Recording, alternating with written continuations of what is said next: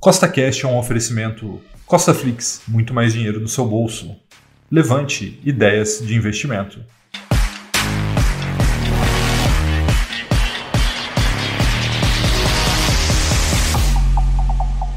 Seja bem-vindo a mais um podcast que tem por único objetivo colocar mais dinheiro no seu bolso. E no podcast de hoje eu vou te mostrar o fim da Operação Castelo Branco, que foi uma operação com opções que eu fiz ali em fevereiro desse ano. Tá? Então, se você já gostou do tema desse podcast, segue o CostaCast aí na sua plataforma, pois temos três podcasts por semana, sempre com o mesmo intuito, colocar mais dinheiro no seu bolso. E lembrando, nada do que eu falo aqui é uma recomendação nem de compra nem de venda, é apenas para te inspirar a investir melhor. Tá bom? Então, vamos lá.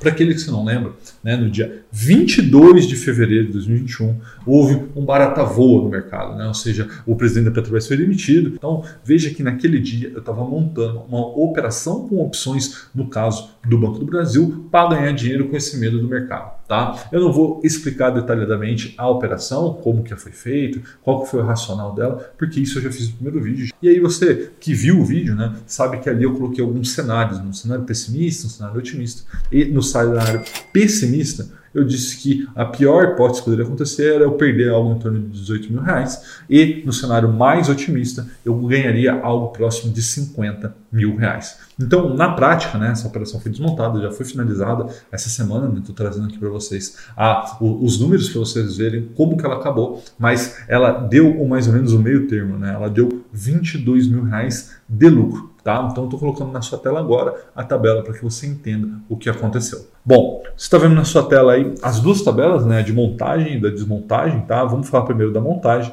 A primeira ali, o item, né, é a opção BBASR 466, tá? Eu vendi duas mil opções dessas lá em fevereiro, tá? E recebi por isso R$ 17,60. Então eu recebi R$ 35.200 e com esse dinheiro eu comprei 500 YouTube 3, né, ações do Itaú a 23,79, ou seja, um gasto de uns R$ 1.895, e também comprei 900 ações do Bradesco a R$ 20,73, que dava ali mais ou menos 18.657. Ou seja, sem utilizar dinheiro, só utilizando a margem que eu tinha né, nos meus investimentos pessoais, né? lembrando que essa operação aqui não tem nada a ver com um milhão com mil e nem outra série de investimentos do, que eu possuo. Né? Aqui é uma operação que eu fiz no, na minha conta pessoal que eu estou mostrando para vocês o racional. Tá? Então veja que é, após a operação eu estava vendido né, em duas mil opções do Banco do Brasil, tinha comprado 500 Itaú, 900 Bradesco e para fazer toda essa operação eu recebi R$ 4.648. Isso mesmo, eu recebi R$ 4.648. E aí o tempo andou, o mercado ficou mais otimista, né? estamos agora já em junho, topo histórico, 130, 131 mil pontos, e aí o mercado já reprecificou todos esses ativos. Então veja aí que eu promovi a desmontagem da operação, onde as opções que eu tinha vendido a 17,60 eu recomprei elas a 10,65, tá?